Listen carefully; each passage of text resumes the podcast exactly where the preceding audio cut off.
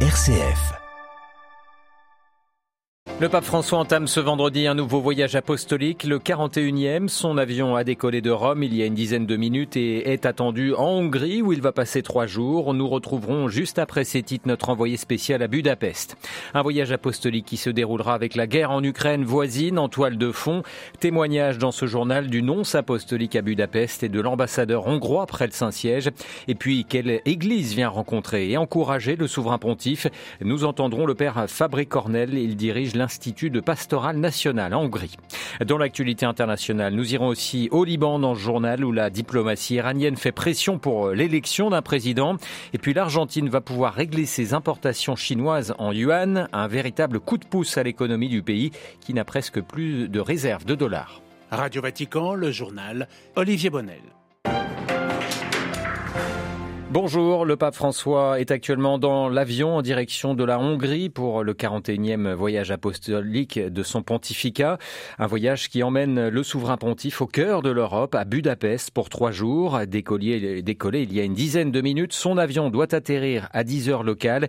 Ce voyage est une promesse tenue par le pape au peuple hongrois, déjà rencontré lors du congrès eucharistique mondial au mois de septembre 2021. On retrouve en direct notre envoyé spécial à Budapest, Delphine Allaire. Bonjour Delphine. Bonjour Olivier. Alors quelle est un peu l'ambiance à Budapest à deux heures de l'arrivée du pape François?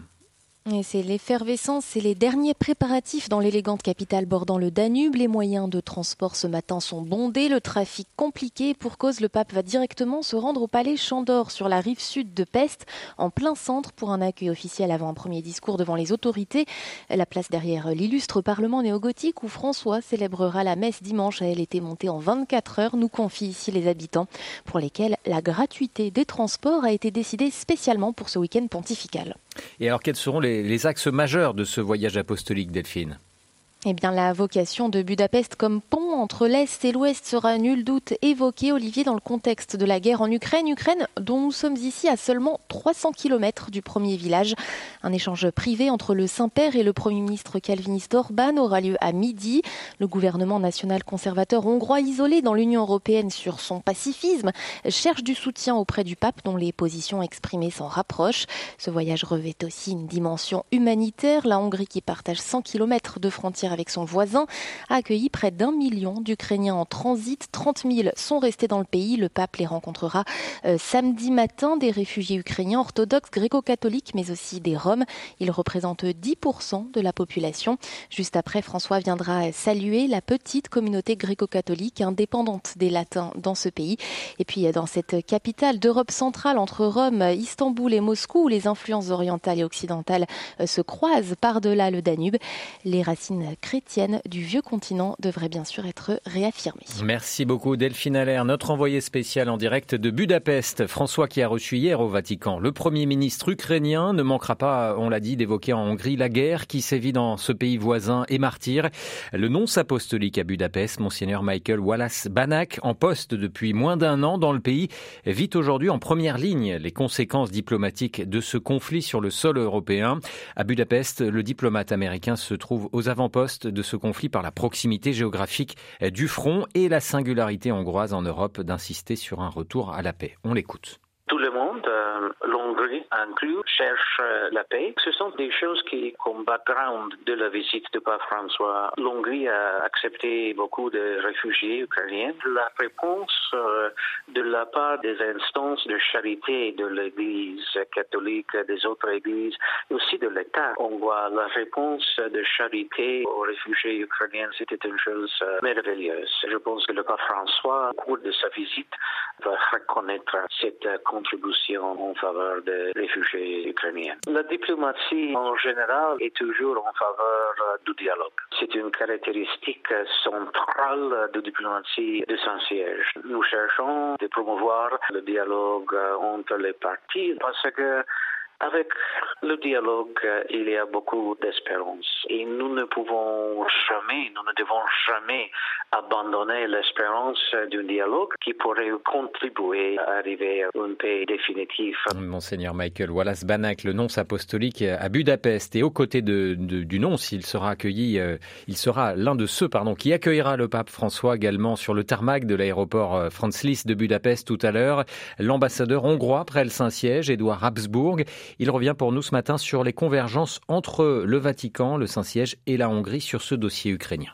Jusqu'à maintenant, les médias et les gens ont surtout vu qu'il y a des différences entre le Saint-Siège et la Hongrie sur les migrants. Et actuellement, la Hongrie, dans la plus grande euh, action humanitaire de son histoire, a accueilli un million de réfugiés de la Ukraine. La plus grande partie de ces réfugiés sont à traverser la Hongrie pour aller dans d'autres lieux, mais une 30-40 000 sont restés en Hongrie. On les a accueillis, donné de logements, trouvé du travail, encouragé des entreprises à les prendre, trouver des espaces passe dans des écoles. La Hongrie est très intéressé dans la terrible guerre en Ukraine. D'abord parce que c'est notre pays voisin et nous le voyons de très proche. Deuxièmement, nous avons une minorité en Ukraine, 150 000 euh, de langue hongroise qui vit en Transcarpathie. Nous entendons tout le jour leurs fils qui meurent dans la guerre. Alors la Hongrie est très proche de l'Ukraine. Nous essayons à travers de l'aide humanitaire de faire tout ce que nous pouvons.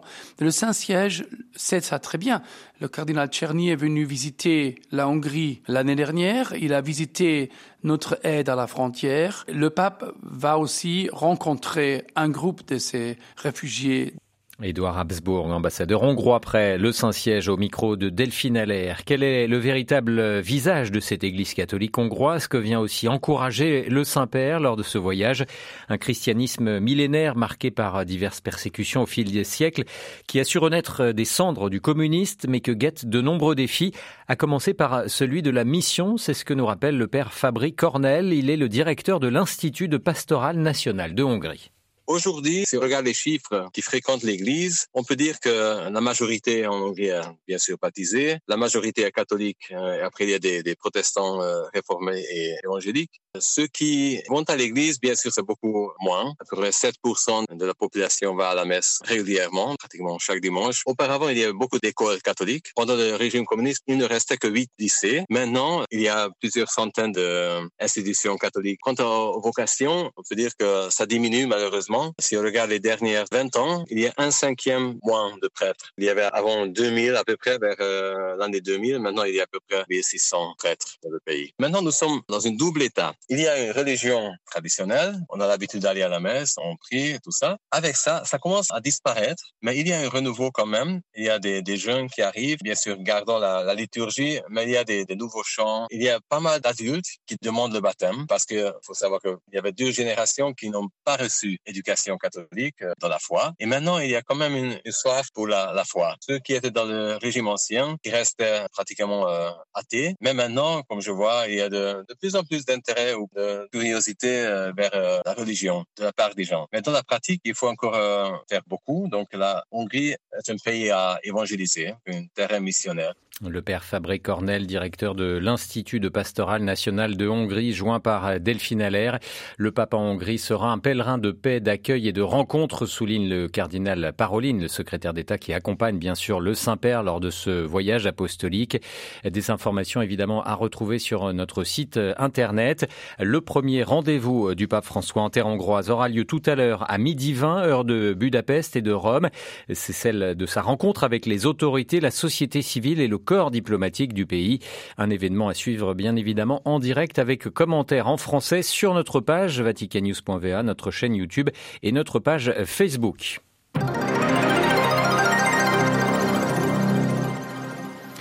Et alors que le pape François arrive en Hongrie, plusieurs villes ukrainiennes ont été visées par des missiles russes. Cette nuit, comme à Dnipro, centre-est du pays, au moins deux personnes ont été tuées. Au-dessus de Kiev, la capitale, la défense antiaérienne a abattu 11 missiles de croisière et deux drones, a annoncé l'armée ce matin.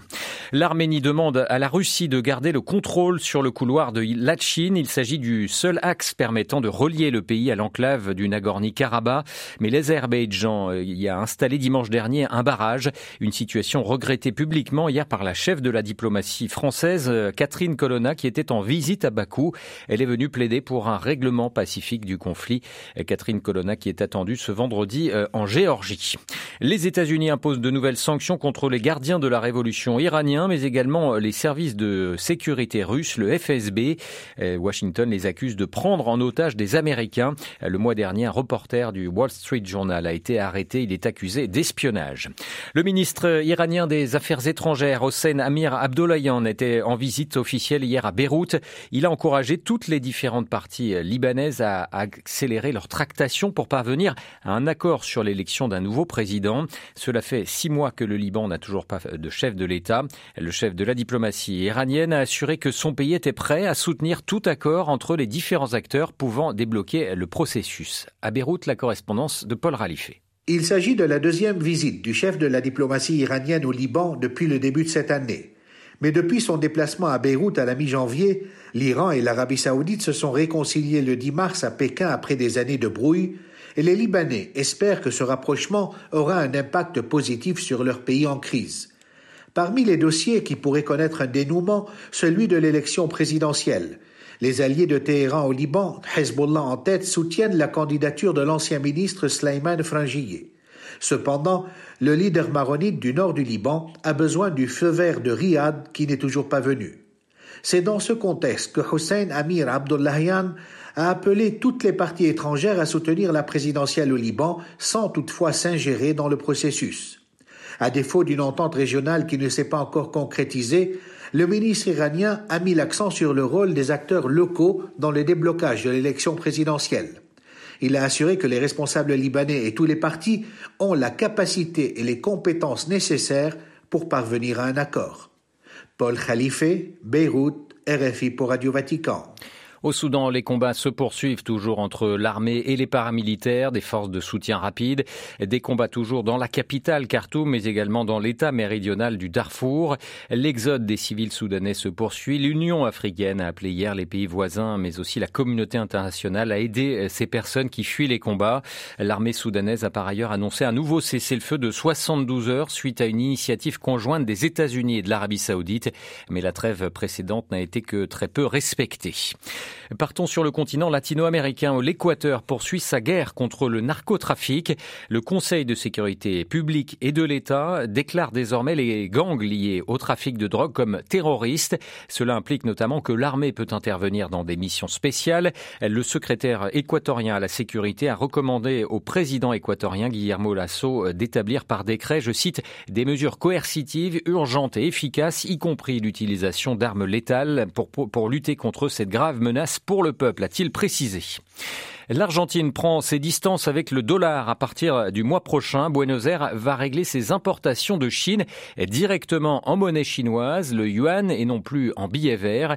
Une mesure annoncée par le ministre de l'économie argentin hier qui permettra de soulager le pays sud-américain dont les réserves en dollars sont dans un état critique. Les explications de notre correspondante à Buenos Aires, Caroline Vic. Une bouffée d'oxygène pour l'Argentine dont l'économie est dans le rouge. Dans ce pays, on vit en pesos mais on économise en dollars. La devise étrangère est aussi utilisée comme valeur de référence pour de nombreux biens comme ceux de la construction ou de l'immobilier par exemple. Enfin et surtout, le dollar est la monnaie d'échange traditionnelle dans le commerce international. Jusqu'à présent, les importations chinoises passaient donc par un pays intermédiaire en dollars, ce qui obligeait l'Argentine à une triangulation commerciale où elle avait tout à perdre. En réalisant les échanges commerciaux directement de pesos à yuan, la monnaie chinoise, l'Argentine réduit donc les risques, les coûts aussi. Rien que cette année, l'Argentine a vécu déjà une forte dévaluation du peso, ainsi qu'une inflation féroce qui s'élève en trois mois seulement à 21,7% et en plein débat sur la dollarisation du pays proposé par la droite argentine.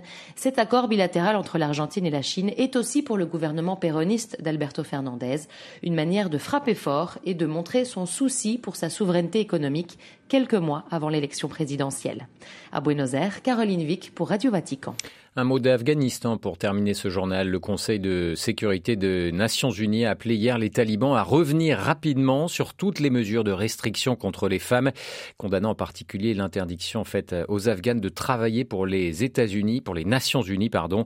Le Conseil qui lance un appel aux talibans pour qu'ils reviennent rapidement sur les politiques et les pratiques qui restreignent le plein exercice pour les femmes et les filles de leurs droits humains. Fin de citation.